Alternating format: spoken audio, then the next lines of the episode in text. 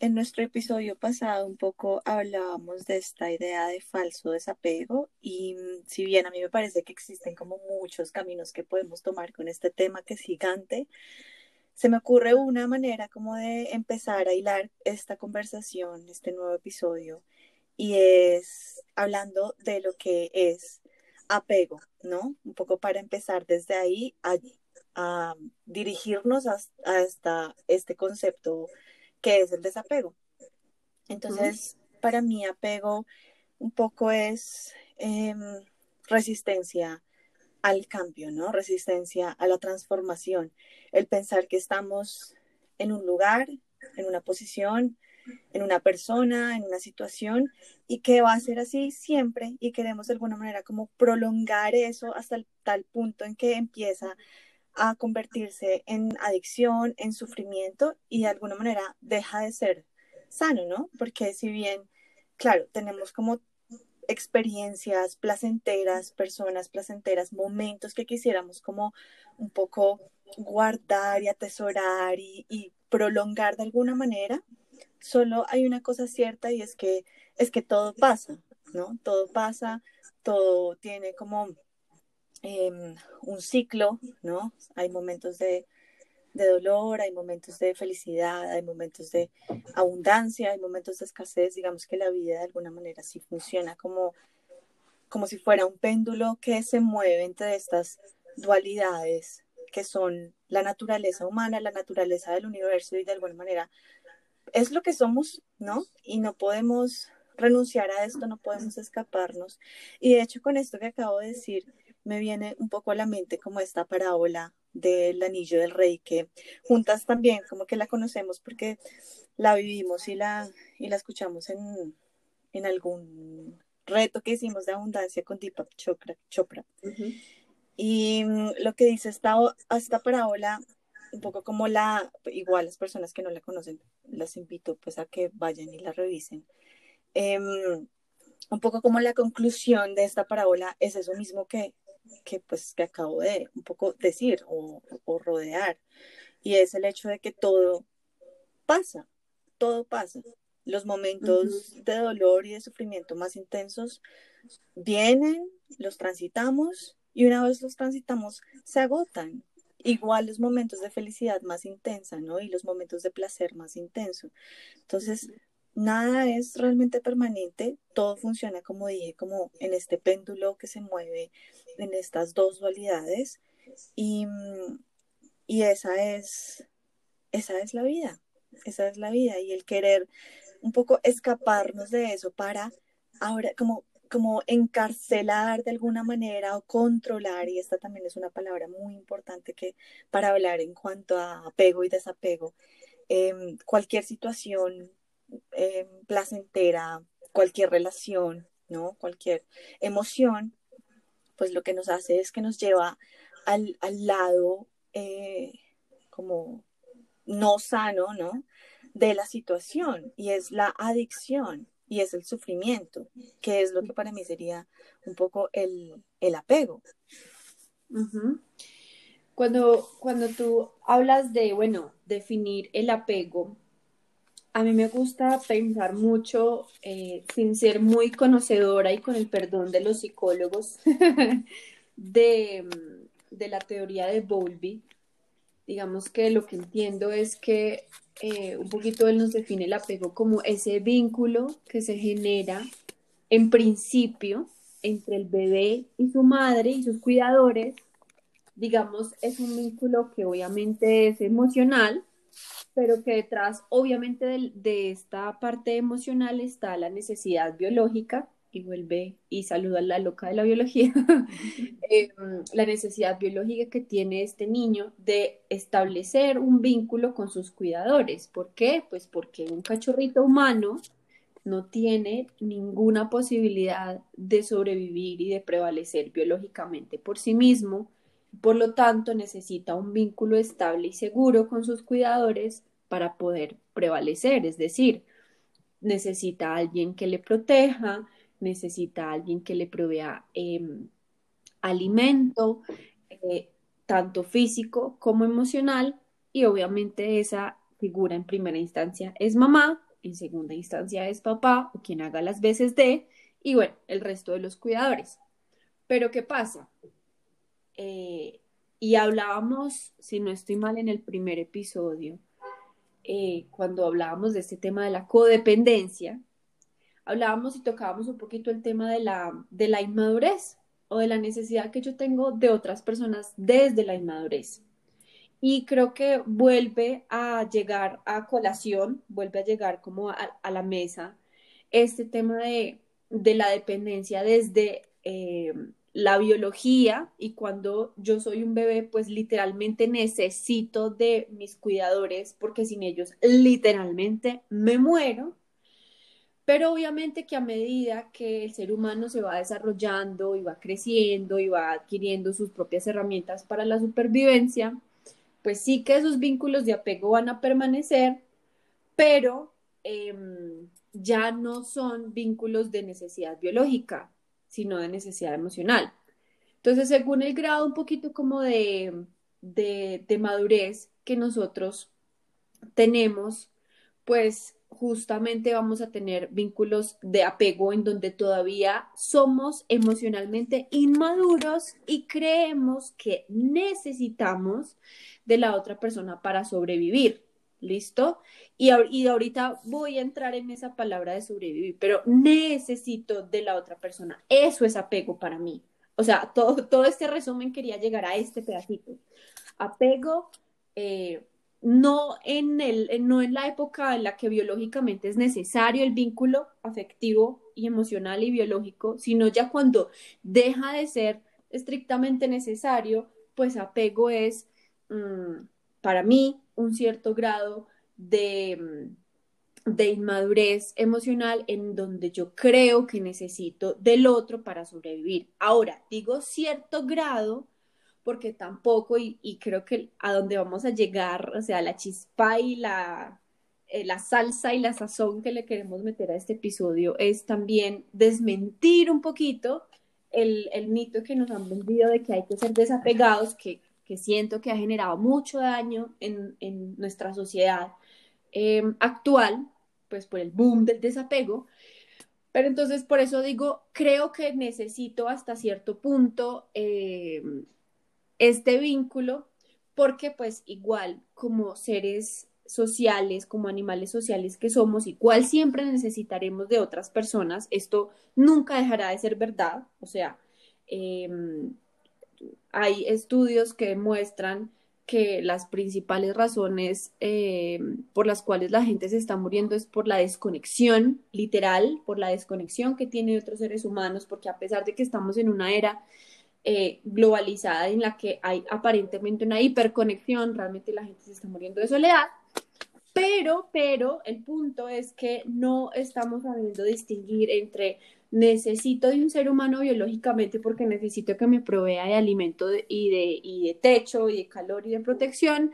Y, y el otro lado sería, aunque soy un adulto con todas las herramientas físicas y emocionales eh, necesarias para la supervivencia, me creo todavía en mi madurez emocional que necesito de la otra persona. Y ahí es donde llegamos al vínculo de dependencia y de mm, adicción, como tú bien lo mencionabas, y de adicción, porque, porque siento que sin este ser, entonces no voy a ser capaz de sobrevivir ni nada por el estilo, entonces no sé si fui muy enredada, pero digamos como que quería un poquito como plantear este universo así súper gigantesco, es decir, y para, para concretar, apego es necesitar, es necesidad de otro ser humano y sí que siempre tendremos necesidades de vínculos con otros seres humanos, pero al punto de creer que eh, cierto vínculo nos provee supervivencia,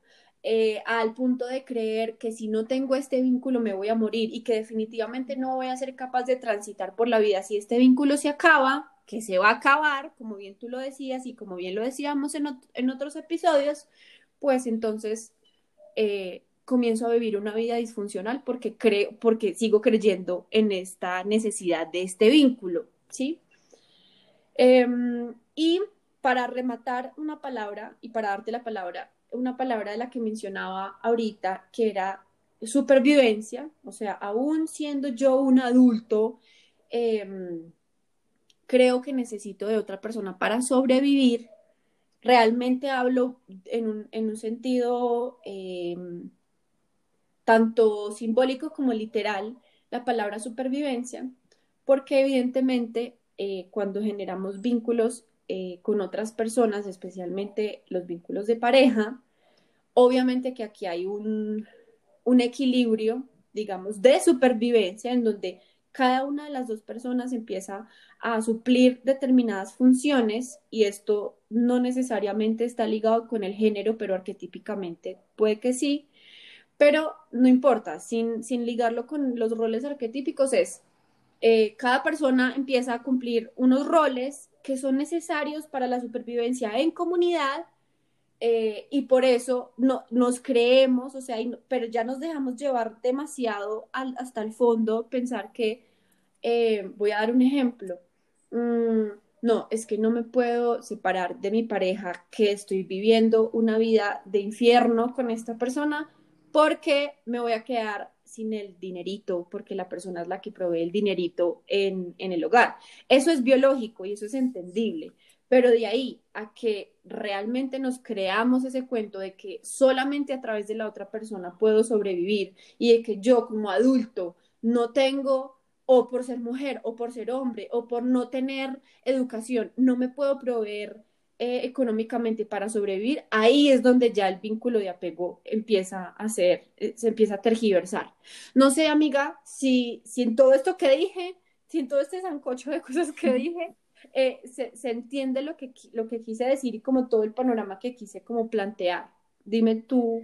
Completamente, completamente. Sí, abordaste muchas cosas y esto solo es prueba de que de verdad que esta conversación se puede tejer de mil maneras. Pero ahí, y un poco para yo seguir hilando lo que, lo que mencionaste. Em, nuestra idea de necesito esto, ¿cierto? Necesito esta situación, necesito esta persona, necesito cualquier cosa externa a mí para estar bien, para estar feliz, es algo que necesitamos empezar a cuestionarnos a nosotros mismos, porque es una mentira realmente, ¿sí? El hecho de que nosotros pensemos y estemos como apegados a cierta situación, porque creemos que sin eso no podemos seguir adelante, que sin eso no podemos ser felices, que sin eso no podemos sobrevivir, como tú bien lo mencionabas, pues realmente es una mentira. Y qué mal, eh, y qué también un poco como renunciar a nuestro propio poder es el decir, esto es mi fuente de felicidad y mi fuente de bienestar, porque entonces en el momento en que eso se agota, en el momento en que eso eh, muere, en el momento en que eso eh, se me escapa de la vida, pues entonces, ¿en qué lugar estaré yo? ¿Y cómo podré entonces ser feliz y cómo podré entonces estar bien por mí mismo cuando mi fuente externa de aparentemente bienestar, aparentemente felicidad, aparentemente seguridad y supervivencia ya no está?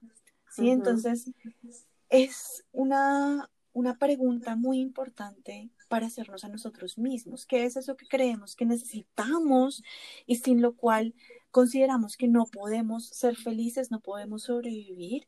Y entonces cuando lo encontremos, bueno, realmente, ¿por qué considero, sí? ¿Y cuál es mi miedo detrás de perder a esta persona?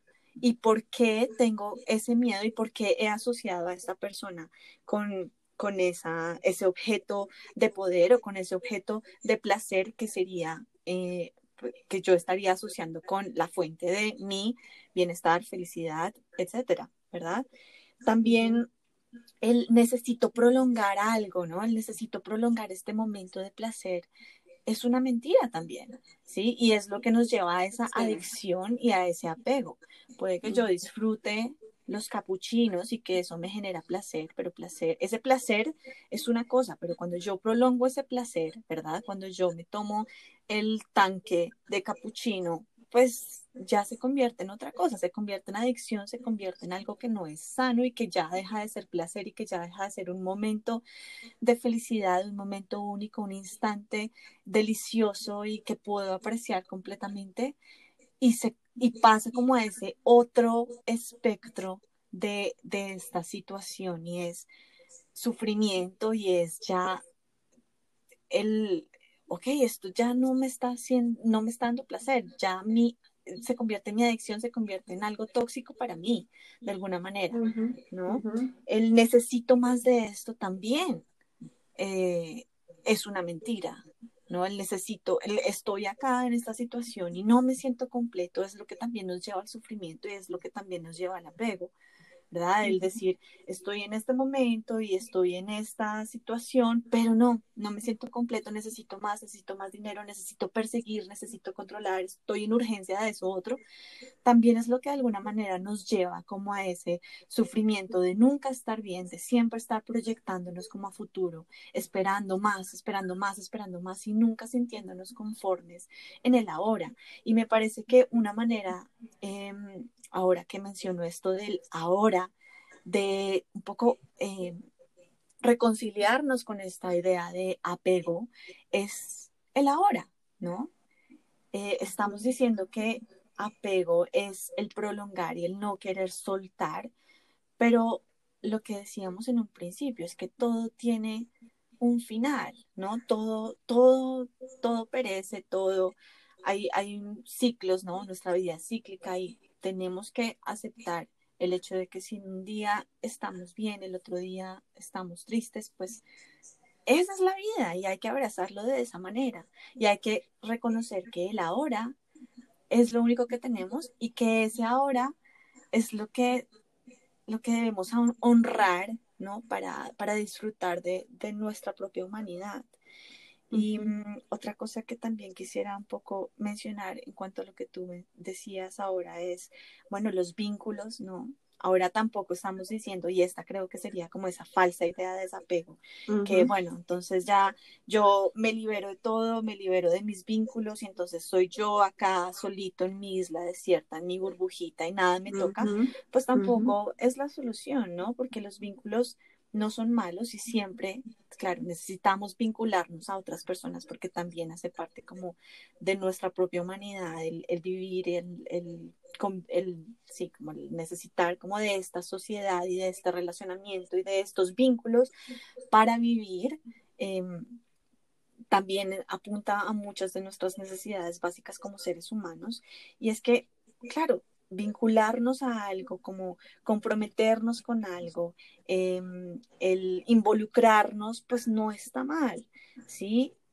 Y no se trata tampoco de llegar al punto en que somos estatuas y entonces nada nos afecta, porque eso también es un engaño completamente, ¿sí? El decir, y esta creo que es la, es la, es como el origen y es el quid de esta idea de falso desapego, el decir, ah, em, a mí no me interesa, yo me desentiendo, yo ignoro, ¿sí? Ignoro la importancia, ignoro el dolor, porque es que yo me estoy desapegado, ¿verdad? Estoy desapegado de las relaciones, estoy desapegado, entonces nada me afecta.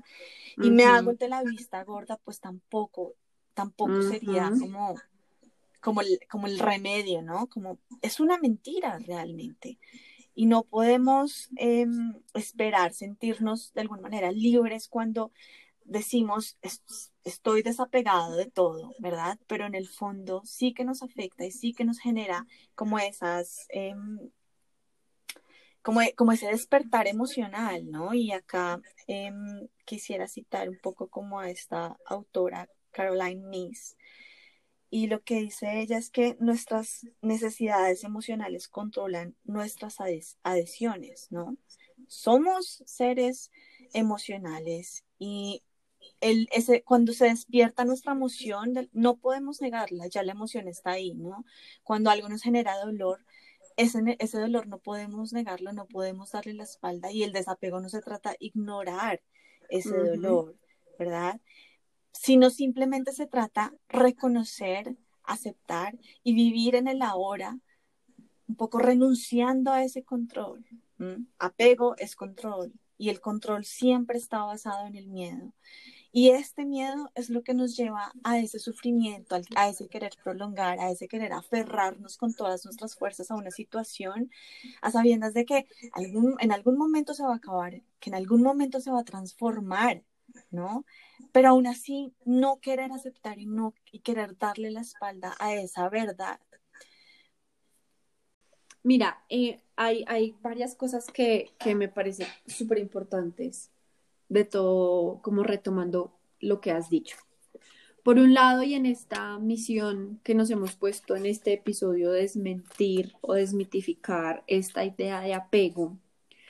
Y incluso creo que tendríamos que haberlo dicho al principio, pero querido oyente, si llegaste hasta aquí, Oli, qué rico que llegaste hasta aquí, pero creo que tendríamos que haber iniciado el episodio diciendo el desapego, perdón, el apego no es malo, ¿ok? El apego no es malo, porque es que nos han vendido la idea, ¿sí? Y en este boom de la espiritualidad que tenemos en este momento, se nos ha vendido un poquito la idea de que el apego es algo malo.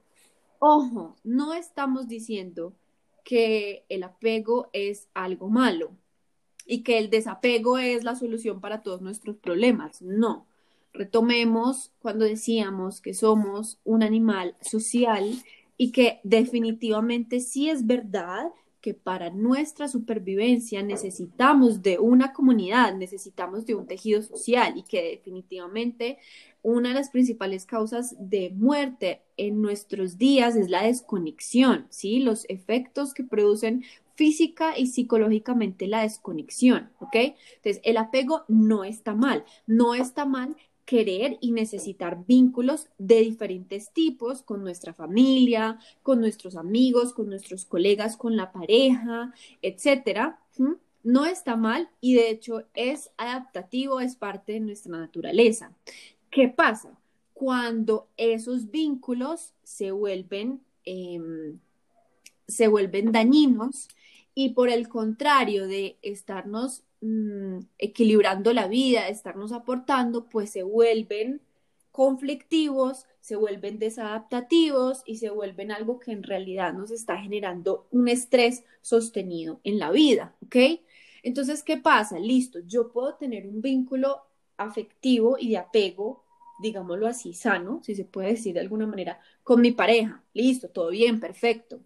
Pero ¿qué pasa cuando ese vínculo a pesar de que me aporta ciertas cosas para mi supervivencia, ejemplo, es la, pareja con la cual estoy, tengo a un hijo, por ejemplo, es la pareja que me provee ciertas y ciertas cosas, por ejemplo, económicas o de otro tipo dentro de la relación, bueno, que me aporta tantas cosas, ¿no? Pero hay otro lado de esa relación en donde hay mucha disfuncionalidad y donde yo me siento estresada o estresado porque esta persona, qué sé yo, es tóxica, es controladora, es manipuladora o es lo que sea, no importa, ¿sí? Y se me vuelve como un estrés la relación y me está, esa relación está yendo en, en detrimento de mi bienestar ahí es donde hay que revisar el, apego y ahí es donde hay que aplicar el desapego, ¿no? Porque ahí es donde uno con sus, con sus creencias y con sus limitaciones mentales, uno empieza a creer que necesita de ese vínculo para sobrevivir y que sin ese vínculo, o sea, que después de ese vínculo no hay nada,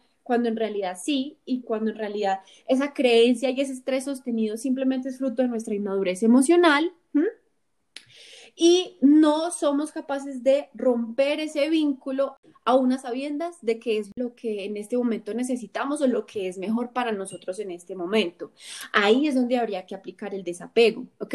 Entonces, no queremos decir aquí que el, el apego es la respuesta o el desapego es la respuesta. Y ahora me voy al lado del desapego. ¿Listo? Comentando lo que tú eh, estabas hablando ahorita de, por un lado, no negar eh, estos aspectos oscuros o dolorosos de nuestra vida em, y por el otro lado viviendo en el presente.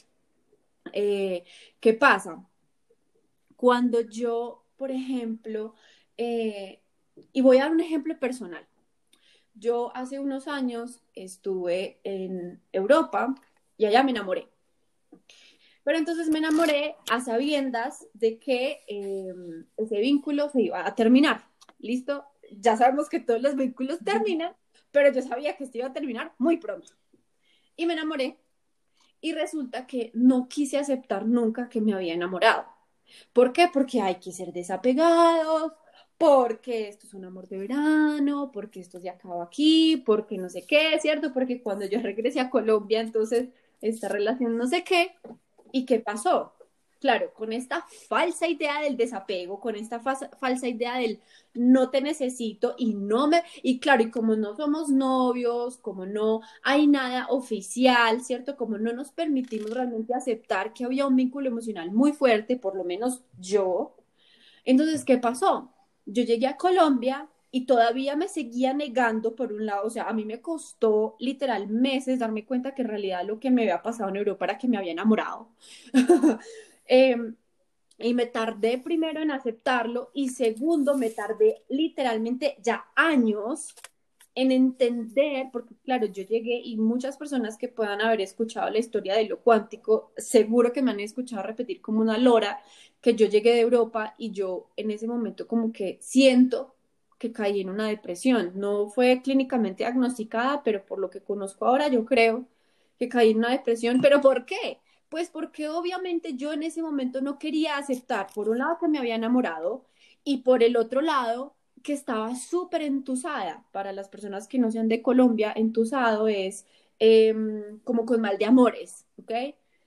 Entonces no lo quería aceptar y obviamente mi mente y mis necesidades emocionales, eh, mis emociones, mi alma, mi corazón, como lo queramos llamar, pues necesitaba elaborar un duelo ante ese vínculo afectivo que había generado y como no me permitía aceptarlo, porque claro, es que hay que ser desapegado, es que estamos en el siglo 35, ¿cierto? Y entonces todo tiene que estar perfecto y obviamente ahí se quedó una emoción estancada que hasta hoy todavía estoy sacando a la luz porque realmente fue súper, súper, súper intenso.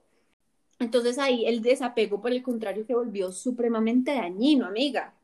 Y siento que esto pasa y lo he vivido con amigas, lo he vivido, o sea, lo he escuchado un montón, en el que no, esta, esta cosa de que ahorita las relaciones, sobre todo de pareja, cuando nos estamos conociendo con alguien, es como, ay, no, em, no, mm, tengo, no me ha hablado en, tanta, en tantos días, no me hablo el fin de semana y me muerdo las uñas por hablarle, pero no tengo que ser desapegado, el desapego, el desapego, el desapego, pero por dentro estoy vuelta nada, por, por dentro de verdad estoy como sintiéndome súper mal y entonces me quiero engañar a mí misma de que no, de que no me puedo vincular tanto, de que no puedo adentrarme tanto en la relación por el desapego, porque entonces todavía no nos hemos demostrado tales cosas y no, no nos hemos dicho tales otras. Y entonces ahí el desapego para mí y en mi experiencia se vuelve como en una máscara, en algo, en una, sí, en un, en, un velo que enmascara o que em, cubre las verdaderas emociones y las verdaderas necesidades, que es decirle a la persona, aunque te haya conocido ayer, pues no sé, siento cosas por ti, te amo, eh, lo que sea, y eso obviamente que va a dificultar el desarrollo pues de nuestras relaciones y obviamente va a dificultar la expresión de nuestras emociones y ya sabemos que eso en últimas nos va a generar síntomas fisiológicos o psicológicos, ¿ok? Claro, entonces se vuelve en un tema de de que como tengo que ser desapegada, como tengo que practicar el desapego, no lo hago con la conciencia de, con la conciencia de, listo, ¿cuáles son las necesidades que este vínculo me estaba em, mm, supliendo y que yo desde mi, desde mis recursos actuales, desde mi madurez o mi inmadurez, no los estoy supliendo y cómo me hago consciente de esos vacíos para empezarlos a suplir por mí mismo y no depender de algo externo y no tenerme que atar a una relación tóxica o dañina. Em, no, se, entonces no, se, no es eso, sino que se vuelve como en una máscara de no estoy sintiendo nada, todo está perfecto, todo está súper bien y por dentro estoy roto y estoy antes generando una costra emocional que luego es súper peligrosa. ¿Tú qué opinas de todo esto? Sí. Esa, esa que tú mencionas, todos la tenemos, ¿no? Todos volvemos a ella de alguna manera porque todos tenemos heridas que cuando alguien las toca nos duelen, ¿no? Y todos tenemos esas creencias esos programas que hacen que se generen estímulos emocionales que podemos experimentar ante determinados eventos, ¿no? Y esas cosas simplemente, como lo digo, son respuestas. Se activa, nuestra emoción es información. Cuando nuestra emoción habla, se está activando un estímulo y nos está mostrando que hay información que hace que sintamos esa emoción, ¿no? Que hay información detrás de esa, de, si bien nosotros estamos viendo un evento y sentimos de alguna manera una emoción, se despierta en nosotros una emoción, esa emoción lo que nos muestra es que tenemos una cierta información sobre ese evento, sí que la asociamos ese evento, bien sea con, con, no sé, una percepción positiva, una percepción negativa, y entonces por eso se genera la emoción, ¿no? Así que todos somos de alguna manera inmaduros emocionalmente en ciertas ocasiones porque esas emociones aparecen y en algunas ocasiones sencillamente no somos capaces de de gestionarlas, ¿no? Muchas veces incluso las emociones se adueñan de nosotros y nos hacen reaccionar ante determinados eventos, ante determinadas situaciones, ¿sí? Y un poco el desapego emocional, para mí, lo que, lo que puedo ver es que es igual a objetividad, ¿no? Y la objetividad, con lo que me refiero a objetividad, es, bueno, cuáles son mis límites, ¿no? Mi objetividad es cómo puedo yo seguirme honrando a mí mismo, cómo puedo yo seguirme eligiendo a mí mismo a pesar de todas estas emociones, ¿no? A pesar de todo esto emociona, este mundo emocional que se está despertando en mí, ¿sí? Y cómo puedo como retomar mi poder y no permitir que todas esas emociones me, me seguen y em, empiecen a actuar automáticamente y a operar automáticamente en mí sin que yo pueda hacer algo al respecto. Entonces esa objetividad es preguntarme a mí mismo en determinado momento, bueno, ¿cuáles serían mis límites en esta situación, no? Eh, esta situación está violentando esos límites y qué, qué opción hay para mí, ¿no? ¿Qué puedo elegir yo? Si bien yo estoy sintiendo todo este mundo, bueno, esta, esta situación me está violentando, qué puedo aprender de esta situación, sí que me muestra esta situación de mí mismo y qué, cuáles son mis opciones para honrarme a mí mismo, para elegirme a mí mismo, ¿no? Y en Amiga, dime. Ahí me gustaría mucho, es que no quisiera dejarlo escapar y anótate lo que, lo que estás a punto de decir para que no se te vaya, pero es que no quisiera dejar escapar esto que acabas de decir de la inmadurez emocional yo siento que, o sea, que la inmadurez emocional, más que mm, de pronto no ser capaz de gestionar nuestras emociones, em, siento que es más, o, o, más que incluso dejarnos llevar por nuestras emociones o sentirlas en demasía, ¿sí? Siento que en realidad la inmadurez emocional es no ser capaz de distinguir eh, cuando, o sea, primero, no permitirnos sentir las emociones. Eso es inmadurez emocional, porque ojo, una cosa es uno como ser consciente de, las, de, lo, de la información que las emociones nos están dando y otra cosa es querer controlar las emociones hasta el punto de no sentirlas. O sea, esta segunda para mí es más inmadurez, pero ahora, a donde quiero llegar es, para mí es más inmadurez emocional, como, listo, me permito sentir, sentir, sentir, sentir todo lo que venga, felicidad, alegría, dolor, todo lo que sea, pero no me tomo ni siquiera un momento de pensar qué está pasando con estos vínculos y qué tanto, digamos, y balancear qué tanta energía me están quitando y qué tanta energía me están poniendo, ¿sí? Para yo poder comenzar a tomar decisiones, porque, ojo, no se trata de que tengamos que estar en un estado zen o ecuánime toda la vida, porque para algo se nos dieron las emociones, para sentirlas y para sentirlas intensamente cuando haya que sentirlas intensamente, y para sentir dolor cuando haya que sentir dolor, y para sentir felicidad cuando haya que sentir felicidad.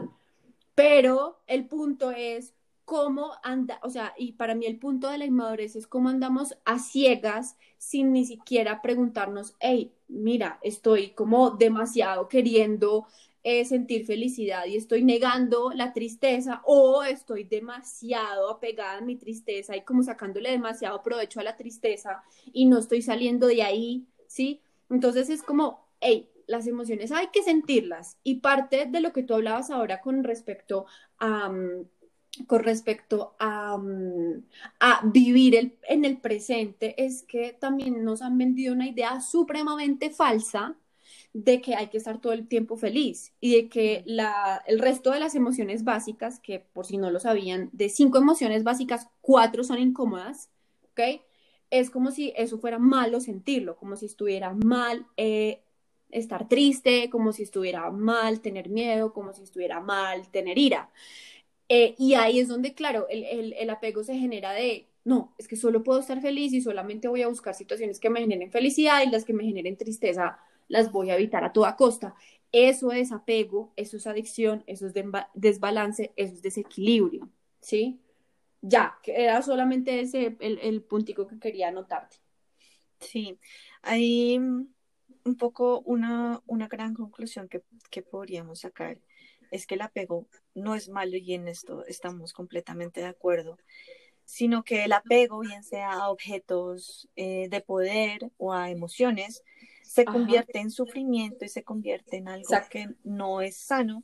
Cuando se prolonga ese deseo o ese, ese placer o ese objeto de poder en el tiempo y se convierte entonces en una adicción, ¿no? Y cuando decimos, ok, reconocer el ahora es reconocer exactamente lo que está pasando en el ahora y vivirlo completamente, aceptarlo completamente, bien sea incómodo o no, y aceptar que simplemente eso va a pasar, va a pasar y en otro momento estaré en la otra polaridad de la situación. Si en este momento me estoy sintiendo, estoy sintiendo ese dolor, lo siento, lo reconozco, aprendo de él, se convierte ese dolor en mi maestro en el ahora porque lo estoy viviendo, lo estoy permitiendo, lo estoy transitando y en el momento en que se agota seguramente podré pasar a una siguiente polaridad, ¿no?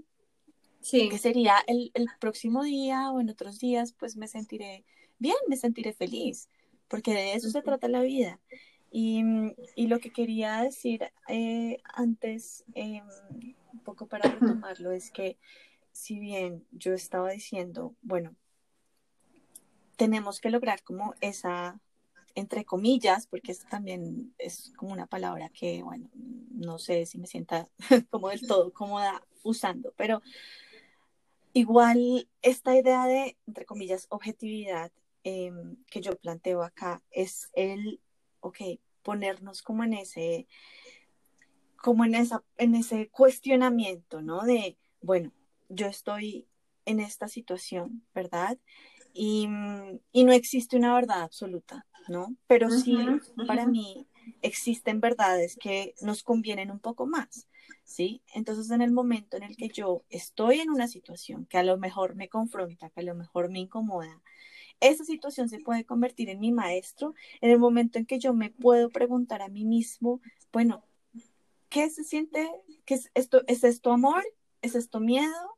¿Sí? En el momento en que yo me puedo empezar a preguntar y aprender de esa situación, ¿qué es lo que me está enseñando sobre mí mismo? ¿Mm? Y puedo entender y sacar provecho de eso, de eso, ¿sí? De mí mismo, pues entonces lo que, lo que haré es seguir trascendiendo, seguir avanzando, seguir evolucionando, ¿sí? Porque también nos puede pasar que entonces, claro, eh, nos sentimos un poco estancados, ¿no? Emocionalmente, otra vez, estamos adictos como a esa emoción y no la podemos trascender. Y tampoco se trata de eso, porque cada situación, cada emoción nos muestra cosas que necesitamos ver. Sí. ¿Sí? Y en el momento en que nos, nos, negamos el ver qué hay detrás de todo eso, nos negamos nuestro propio aprendizaje y nuestro propio crecimiento. Y eso lo que nos, nos lleva es a repetir lo mismo una y otra vez, una y otra vez, hasta el punto en el que seamos realmente capaces de ver qué hay detrás de todo eso para nosotros, de ver las respuestas que siempre han estado en nuestras narices, pero que no hemos querido ver, que nos hemos hecho como esto de eh, la vista el velo del desapego. exacto, Oye, me parece que ese punto es absolutamente clave, pero clave es clave, clave, clave. Querido oyente, si llegaste hasta aquí, te damos tres estrellas. Porque mira, mira, es que es, esto es fundamental y creo que la palabra para ti, tú me dirás si, si te parece interesante para reemplazarla por objetividad, es conciencia. Más que objetividad, porque es que la objetividad es relativa, o sea, realmente cada uno de nosotros está viviendo una experiencia absolutamente subjetiva y como bien tú lo estás diciendo, las emociones vienen a decirnos algo, a ponernos una información sobre algo para que aprendamos algo.